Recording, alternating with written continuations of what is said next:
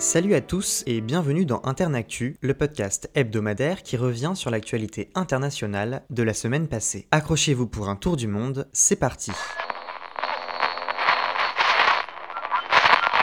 Deux semaines après la libération de Kherson, en Ukraine, la ville a été ciblée par un bombardement russe vendredi qui a tué 15 civils. Le gouverneur de la région de Kherson, Yaroslav Yanushevich, a annoncé l'évacuation des patients des hôpitaux de Kherson. Samedi, l'électricité, le chauffage et l'eau courante ont été rétablis à Kherson selon la présidence ukrainienne. Des ressources manquantes depuis la reprise de la ville par les Ukrainiens le 11 novembre. Vendredi, 6 millions de foyers ukrainiens ont aussi connu des coupures d'électricité alors que des ingénieurs se hâtaient de réparer les dégâts à travers le pays. Plusieurs villes comme Kiev, Odessa ou Lviv ont été touchées. À l'occasion du 90e anniversaire de l'Holodomor, la famine orchestrée par le régime stalinien pendant l'hiver 1932-33 en Ukraine, les premiers ministres polonais, lituaniens et belges se sont rendus à Kiev samedi. L'Ukraine a accusé la Russie d'avoir recours aux mêmes tactiques, je cite, génocidaires que celles de Joseph Staline, cette famine ayant fait des millions de morts. La veille, le Parlement allemand avait décidé de définir comme génocide l'Holodomor, une appellation que rejette la Russie. Moscou argue que cette famine a aussi provoqué la mort de dizaines de Russes et Kazakhs, outre celle des Ukrainiens.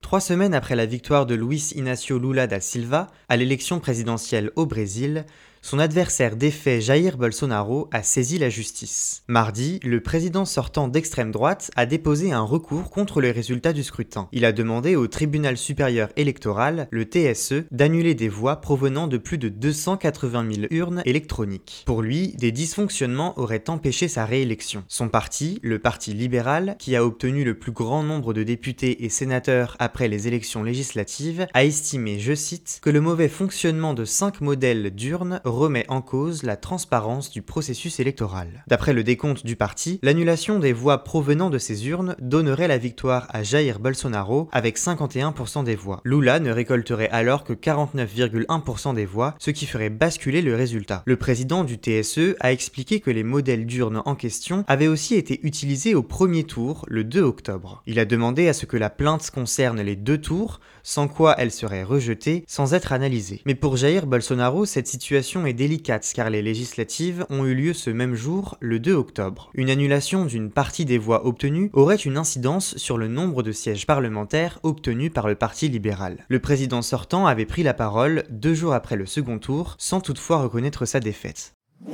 Le Palais royal de Malaisie a annoncé jeudi la nomination d'Anwar Ibrahim, leader de l'opposition dans le pays, au poste de Premier ministre. Depuis les élections législatives de samedi dernier, aucune des trois grandes coalitions en lice n'avait dégagé de majorité. Le pays était dans l'impasse politique. Ce n'est désormais plus le cas. À 75 ans, Anwar Ibrahim atteint son objectif fixé depuis 25 ans, une étape symbolique après une carrière politique mouvementée. Vice-premier ministre dans les années 1990, il a passé près de 10 ans derrière les barreaux, accusé de sodomie et de corruption, des griefs qu'il a toujours réfutés. La coalition réformiste qu'il mène, Pakatan Harapan, a obtenu le meilleur résultat des élections avec 82 sièges. Ce score est toutefois éloigné du seuil de la majorité absolue. Anwar Ibrahim avait commencé lundi à entamer des tractations avec Barisan National, la formation au pouvoir qui a remporté 30 sièges. Depuis 4 ans, la Malaisie connaît des secousses politiques. Une valse des gouvernements a conduit trois premiers ministres à se succéder en 4 ans.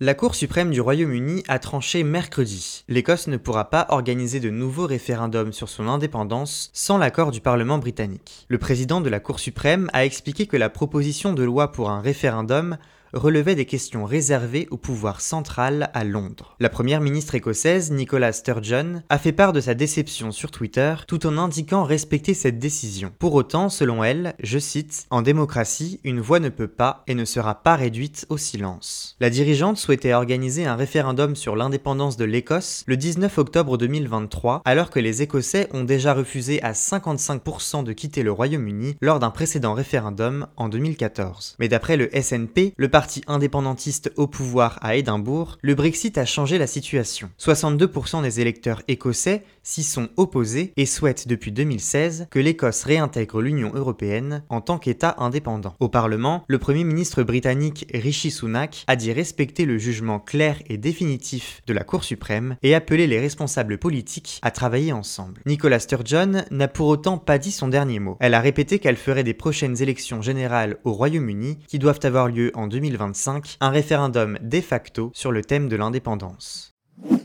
En Chine, un confinement sanitaire de 6 millions de personnes a débuté vendredi dans une ville du centre du pays où se trouve l'usine Foxconn, la plus grande usine d'iPhone au monde. De violents affrontements entre salariés et policiers au sujet des salaires avaient eu lieu sur place en début de semaine. Les 8 districts de la ville de Zhengzhou sont concernés par ce confinement jusqu'à mardi prochain. Dans les rues, des points de contrôle des déplacements ont été établis et des barricades installées autour des immeubles résidentiels alors que peu de cas de Covid-19 ont été recensés dans cette ville de 12,6 millions d'habitants. De nouvelles images de manifestations autour de l'usine Foxconn, surnommée l'iPhone City, ont été partagées sur les réseaux sociaux vendredi. Plus de 20 000 employés mécontents, sur les 200 000 que compte l'usine au total, ont quitté l'usine jeudi, confinée depuis octobre, à cause d'un foyer de cas de Covid. Une grogne populaire croissante s'exprime en Chine face à la stricte politique zéro Covid du pays qui impose des confinements à répétition et force la population à se faire tester presque tous les jours. Vendredi, le nombre de cas de Covid-19 en Chine a atteint 33 000, un record depuis le début de la pandémie, même si la majorité des cas sont asymptomatiques.